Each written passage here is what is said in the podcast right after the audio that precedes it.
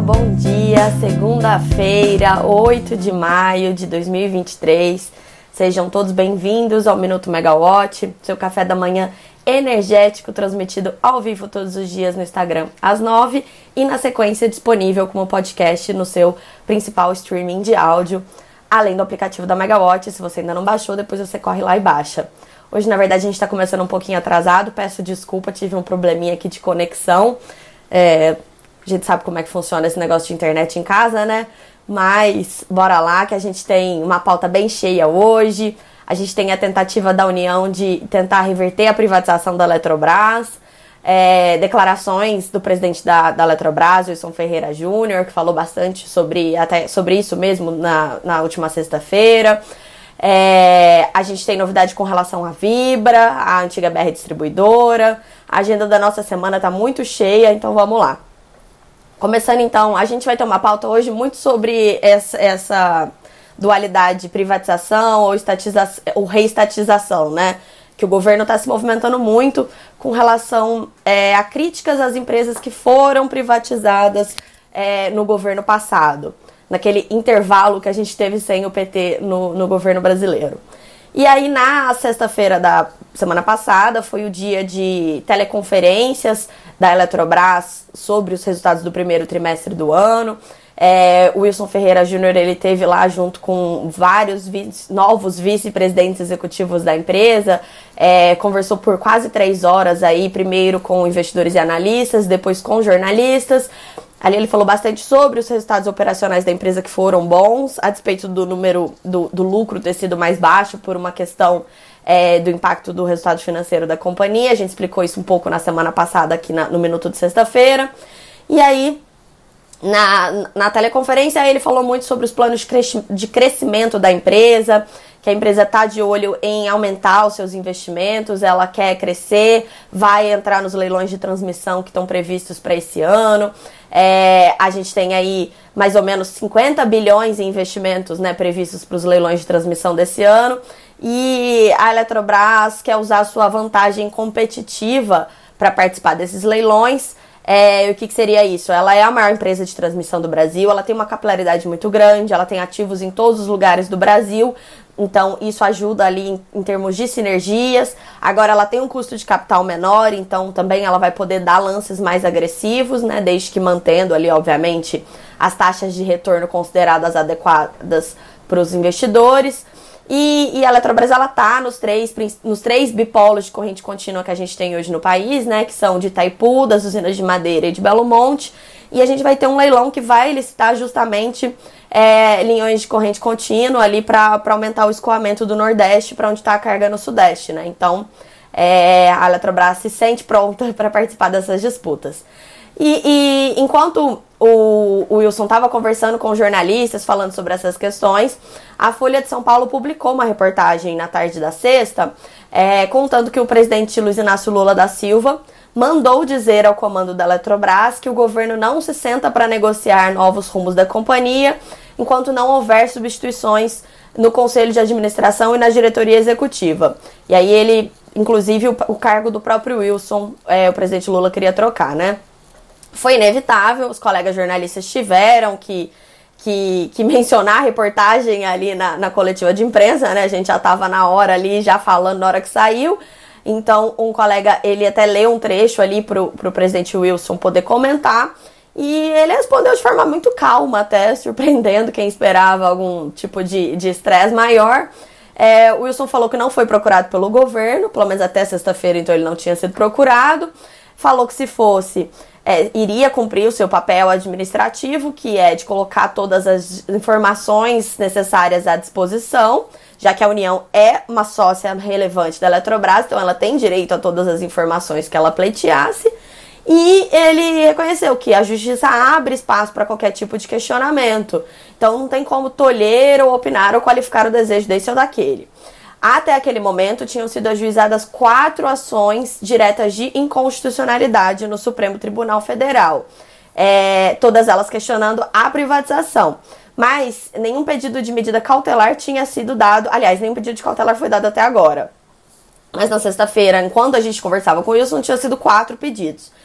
E, e aí ele até falou, olha, até agora já tem quatro ADIs, nenhuma delas pediu cautelar, a gente sabe que elas vão, vão rodar ali, né, os processos vão ter os méritos apreciados em algum momento, a gente vai contribuir, porém a administração da empresa segue tocando a sua vida, já que ela foi eleita pelo conselho de administração, né? O, o, cargo do Wilson foi eleito pelo conselho de administração, que foi eleito pelos acionistas, e é, esse conselho ele é, sempre fala, né? Sempre ressalta que a privatização da empresa ela foi feita com muita transparência, ela foi aprovada pelo Congresso Nacional, ela teve aval de órgãos como o próprio STF, o Tribunal de Contas da União.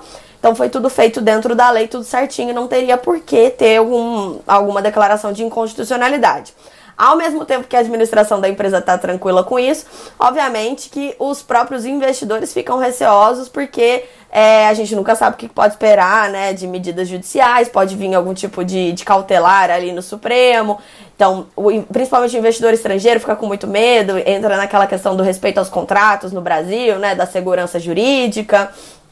Mas é, o argumento ali do Wilson foi que os próprios resultados operacionais da empresa, eles demonstram que a, a decisão de privatizá-la foi acertada, porque a companhia está ampliando os investimentos, e aí ele comentou assim que ele está acompanhando é, o interesse do presidente Luiz Inácio Lula da Silva de aumentar investimentos no Brasil, e falou que a Eletrobras deveria ser um exemplo para ele, porque a companhia antes ela só tinha capacidade para investir 4 bilhões de reais por ano e agora ela tem de investir 12 bilhões de reais por ano.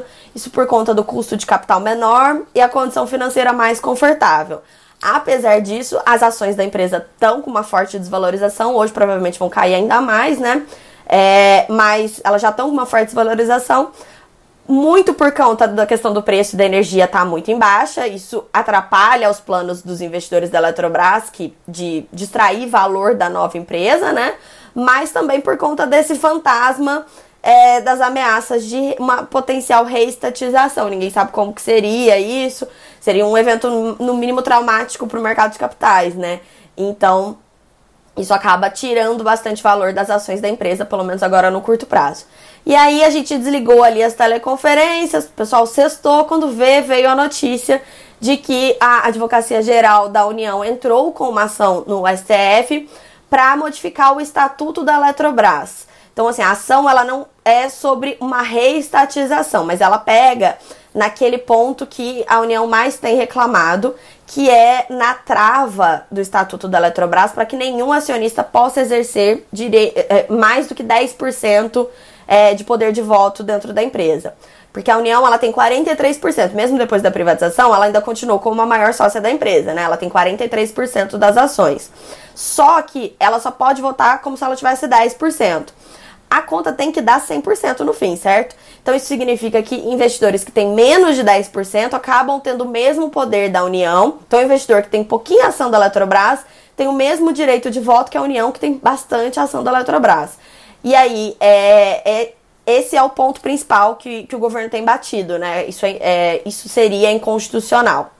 É, essa trava, ela foi incluída para garantir que a Eletrobras não fosse privatizada e fosse comprada por algum grupo, porque o desenho da privatização foi feito para que ela se tornasse uma corporation que é aquele jargão do mercado financeiro para uma empresa que tem capital diluído. Ela não tem um controlador específico. Porque se fosse para vender para um controlador, teria até um prêmio por conta disso, né? Alguém que compra, né, um comprador estratégico, em geral paga um prêmio por aquele ativo. Aí tinha aquelas ideias de você dividir a Eletrobras em várias e aí botar à venda Furnas para um comprador, Eletronorte para outro, Chesf para outro. E a, o que prevaleceu ali, né, nos formuladores da política foi que ela fosse capitalizada e privatizada dessa forma, se tornando uma corporation por meio dessa emissão de ações na bolsa, para evitar que ela fosse comprada por empresas estrangeiras, por exemplo. Então ela continua sendo uma empresa nacional. Isso foi muito como é, seguindo muito ali os exemplos da Vale e da Embraer, que também foram privatizadas mais ou menos nesse estilo, e ambas também têm é, a União tem Golden Share, que é aquela ação especial, que tem um poder especial, que impede que a empresa seja, saia do Brasil, por exemplo, ou mude de nome, né? Mantém ela como uma empresa brasileira, mas também tem ali as travas para que impedir que ela seja reestatizada. Então, por exemplo, se a União quiser comprar ações para voltar a ser a controladora de fato e aí reestatizar a empresa, ela teria que pagar um prêmio muito grande. E aí dificilmente isso passaria ali até pelos avais do próprio TCU, que aprovou a privatização no ano passado, né? É, e aí a União fala que se transformou ela numa acionista de, de quarta categoria, pior do que os outros acionistas, já que a sua ação vale menos que a dos outros. Mas essa questão da trava ali em 10%, né? Na verdade, assim, a trava do direito de voto, ela é prevista, ela é permitida pela lei das SA, que é a lei que regula todo o mercado de capitais brasileiro, e ela é presente no estatuto de várias empresas, como as que eu mencionei, a Vale a Embraer, mas também de empresas que nunca foram estatais. É, isso é uma forma de você manter a empresa como uma empresa de controle de, de sem controlador definido, né? De, de, capital diluído. Por isso que se coloca esse tipo de trava. E aí você impede que o governo chegue lá na Assembleia e exerça os seus 43% de voto para forçar algum tipo de decisão, né? Todas as decisões elas acabam sendo tomadas ali meio que divididas por todos os, por todos os acionistas e aí cada um acaba que não consegue eleger mais de um conselheiro, o conselho também fica assim mais profissionalizado, pelo menos é esse o argumento, né? É uma, uma gestão mais avançada em termos de governança corporativa, é uma tendência mundial nesse sentido. Então o que a gente tem que fazer agora é acompanhar essa nova ação da AGU, é, ver se vai ter algum tipo de cautelar, se a ação vai prosperar ou não, é, se isso vai ensejar algum tipo de, de, debate mais acalorado entre o governo e a empresa para mudar, talvez, conselheiros ou administradores. É, agora, o que a AGU diz é isso, né? Que os direitos políticos da União foram drasticamente reduzidos e essa medida eles consideram injustificável do ponto de vista jurídico e inconstitucional.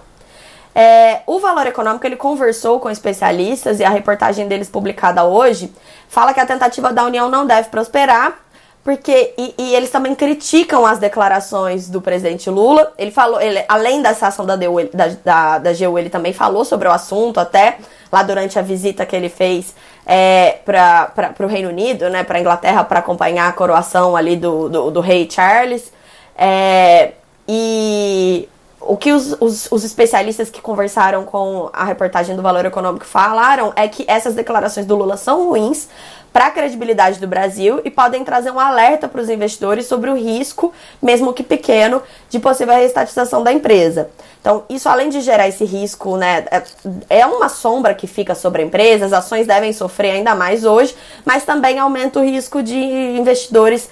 É, terem receio de vir ao Brasil, de investir no Brasil, porque você não sabe o que, que, exatamente as regras vão ser, as regras do jogo vão ser mantidas ou se um novo governo pode ir lá e mudar tudo, né? Falando de outra empresa então privatizada, eu falei que hoje o nosso assunto hoje ia ser bem esse. É, a Vibra Energia, ela é a antiga BR distribuidora, ela era uma estatal, ela era uma subsidiária integral da Petrobras. A Petrobras primeiro vendeu um pedaço dela na bolsa, depois ela foi 100% privatizada e transformada também numa corporation ali no governo do Jair Bolsonaro. E hoje a, a, Folha de São Paulo ela conta que banqueiros interessados na valorização das ações da Vibra é, afirmam ter falado com o presidente Lula na semana passada para convencê-lo a tentar fazer a Petrobras recomprar a empresa. E aí a ideia, segundo essa reportagem da Folha, é que a Vibra seja recomprada, mas que se a empresa se recusar, né, se não tiver como fazer negociação com os atuais acionistas, a Petrobras poderia negociar apenas a marca BR é, e adquirir outra operação de distribuição de combustíveis como a Alessat para ela ter uma distribuidora de combustíveis com a marca BR dela. E aí a ideia dos bancos é aumentar o valor das ações da Vibra, que acumula queda nos últimos 12 meses.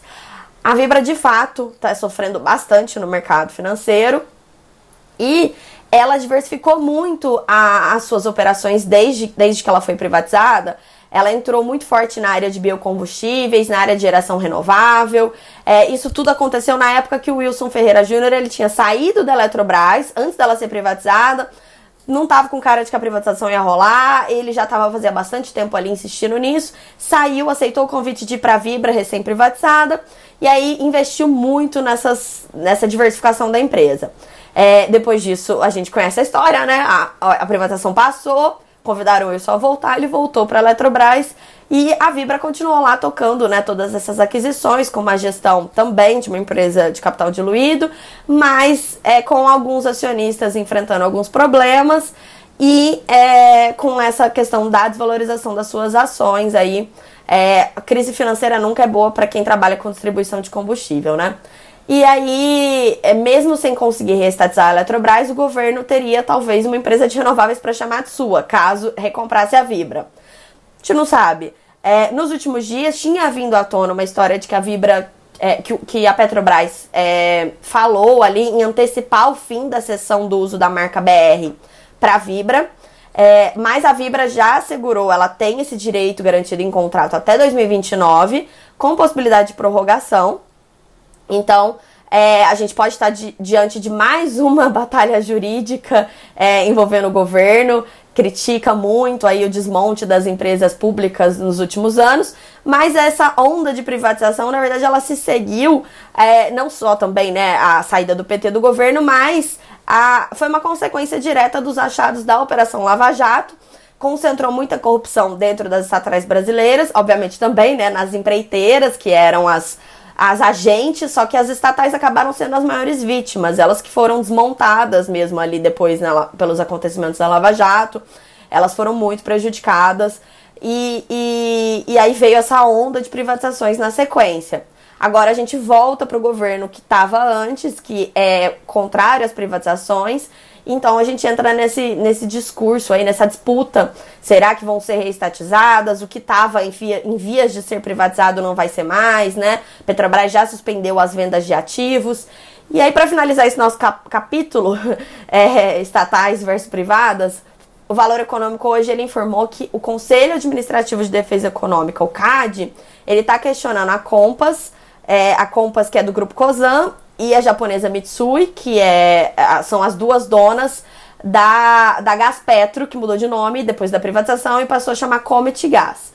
O que, que acontece? Quando a, a COSAN comprou a participação da, da Petrobras ali na Gás Petro, ela teve que se comprometer com o CAD com a venda de várias participações em distribuidoras regionais de gás por conta de, caso contrário, com, é, configuraria uma, uma concentração maior ainda de poder do que já se tinha antes com a Petrobras, né? Você ia deixar de ter um monopólio estatal para ter um monopólio de uma empresa privada.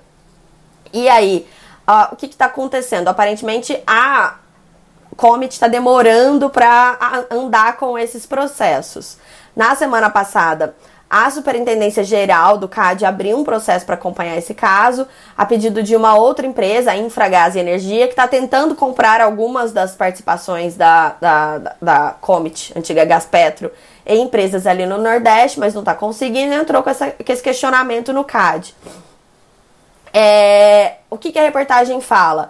É que o receio é que a troca de governo e a decisão de excluir estatais do processo de privatização, vendas de as vendas de com isso, com esse cenário que a gente está vendo hoje, as vendas das subsidiárias da Gaspetro, da Comet, que já é uma empresa privada, não é uma privatização, mas de qualquer maneira que elas poderiam ser revistas. E por quê? A própria Petrobras, ela já deu declarações de que está tentando renegociar com o CAD alguns dos compromissos que foram assinados ali com o Argon Antitruste. Por exemplo, com relação à obrigação que, que foi firmada pela Petrobras de vendas de refinarias, é, de vendas de gasodutos. A Petrobras ela é contra isso hoje. Foi a gestão anterior que concordou com o CAD com isso, né? Que foi ali naquele intuito de acabar com o monopólio da Petrobras mas é, ela já disse que quer questionar isso. E aí, por que, que a Compass não poderia ir no mesmo caminho, né? Então fica aí essa questão. Vamos agora então para a nossa agenda da semana. A gente tem mais uma vez muitos e muitos balanços. É, na quarta-feira a gente tem Enalta, Copel e Alopar. No dia 11 a gente tem pesos pesados divulgando os resultados. Na quinta-feira a gente tem Aeres, Petrobras, Energisa, CPFL e Light. É, então, bem importante aí, Light principalmente, né? A gente quer ver como é que tá sendo o andamento da, da empresa, agora que ela tá com essa liminar, uma quase recuperação judicial. No dia 12 a gente tem ainda Equatorial, Raiz, Envibra e Petro Recôncavo. E aí, pro último dia de divulgação dos balanços, que é na próxima segunda-feira, no dia 15, ficam apenas Eneva, Horizon e Cosan. É, então, se a gente vai ter muitos resultados, a gente também vai ter muitas teleconferências com investidores e analistas. Sigam acompanhando na Megawatt. Amanhã, terça-feira, é um dia de pauta muito quente na reunião ordinária da ANEL. Eu vou detalhar mais amanhã, Mas é, vamos ficar atento porque a gente vai ter o debate sobre o Dia do Perdão para as empresas é, de geração renovável que estão pedindo aí é, readequações dos contratos de uso da, da, da, rede de transmissão. A gente tem também os recursos das, de geradores e consumidores de energia, questionam ali a forma como está sendo feito o pagamento das indenizações por ativos antigos de transmissão, aquele palavrão do setor RBSE. Então, a, amanhã é uma pauta muito quente, principalmente para geradores renováveis e consumidores, mas também para transmissores, né? É, vai ser bem importante. Ainda na nossa agenda da semana, aí é um convite que eu deixo para vocês. É, a gente vai passar mais detalhes ao longo dos dias e já temos os convites nas nossas redes sociais. Mas na quinta-feira, dia 11, às 11 da manhã, eu vou estar com o Luiz Barroso e o Matheus Cavalieri da PSR em mais um webinar PSR Explica, que são as lives que a gente faz mensalmente aí com a PSR para poder destrinchar os assuntos que eles abordam de forma super técnica e competente, é, completíssima nos Energy Reports. E aí o assunto do momento é o PLD mínimo. A gente passou por toda essa discussão no começo do ano a respeito do PLD mínimo. É, a gente teve aí a disputa na justiça para ver se o PLD mínimo é, é era 15 reais ou era 69 reais por megawatt-hora.